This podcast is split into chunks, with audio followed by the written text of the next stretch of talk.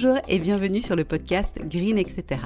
Je suis Géraldine, fondatrice de Green Beauty Square et à travers ce podcast, je souhaite vous accompagner vers un style de vie plus green, facilement et sans prise de tête. Alors on va bien sûr parler soins de la peau, approche naturopathique et holistique ou encore beauté naturelle, mais pas que. Je vous souhaite une très bonne écoute et on se retrouve tout de suite pour l'épisode du jour. Bonjour, j'espère que vous allez bien.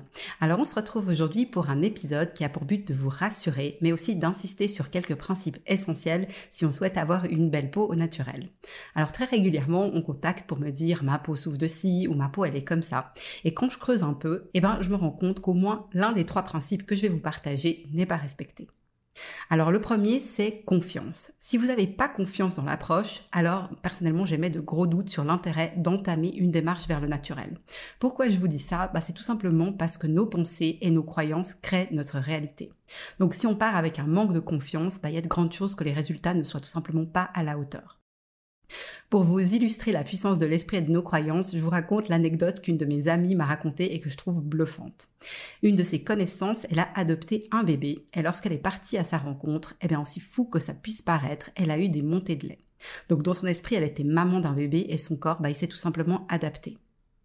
Pour moi, tout changement de vie doit se faire en fonction de ses valeurs et d'une recherche d'alignement profond, personnel, et pas parce que, au fait, quelque chose est à la mode ou parce qu'on a envie d'appartenir à un mouvement pour une question d'image.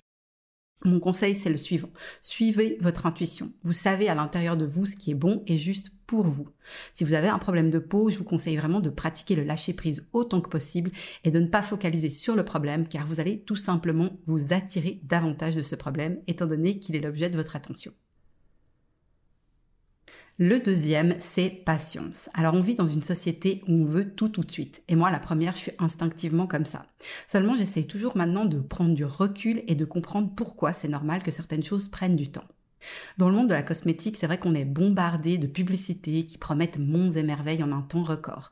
Je me demande qui n'a jamais vu des slogans du type 55% de vos rides d'expression visiblement réduites en deux jours ou encore débarrassez-vous de votre acné en 7 jours seulement.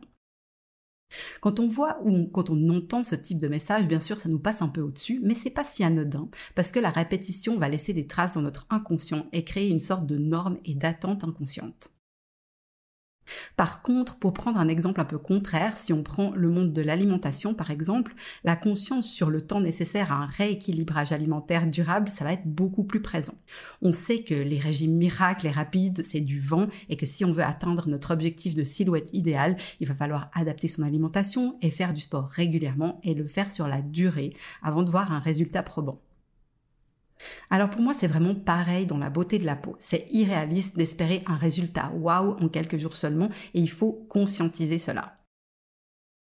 La peau qui présente un problème, que ce soit acné, sécheresse intense, rosacée, eczéma ou autre, elle est simplement déséquilibrée. Donc il va falloir du temps et un certain nombre d'efforts pour faire des tests et aller trouver là où les causes du déséquilibre pour ensuite pouvoir agir dessus.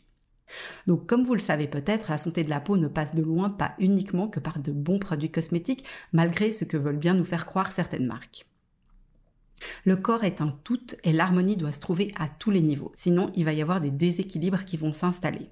Ça peut être sous forme de problèmes de peau certes, mais aussi des migraines, des maux de dos, des douleurs d'estomac et j'en passe.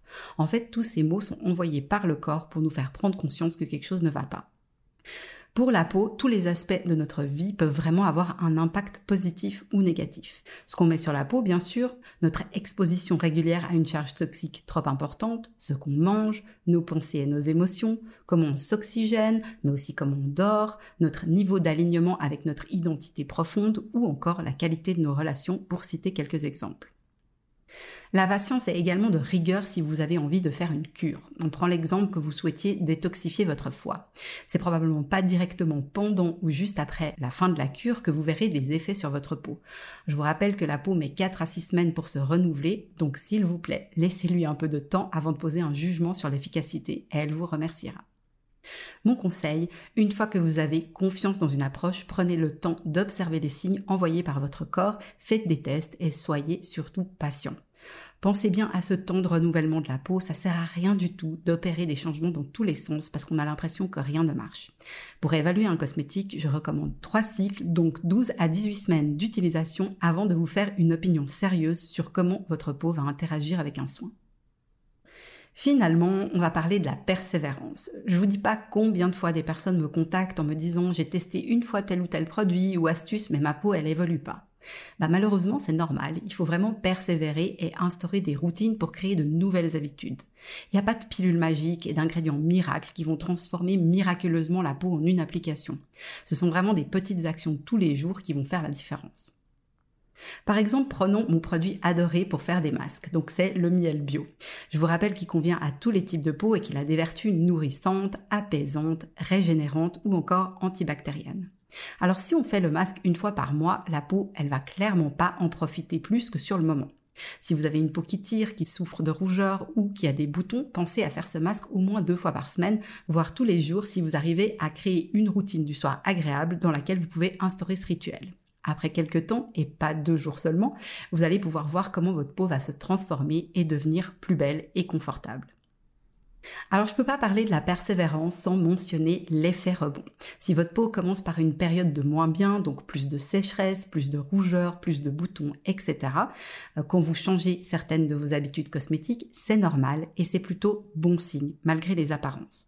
En fait, ça veut dire que votre peau réagit et se transforme. Donc ayez confiance dans les capacités de régénération de votre corps, soyez patient et faites preuve de persévérance.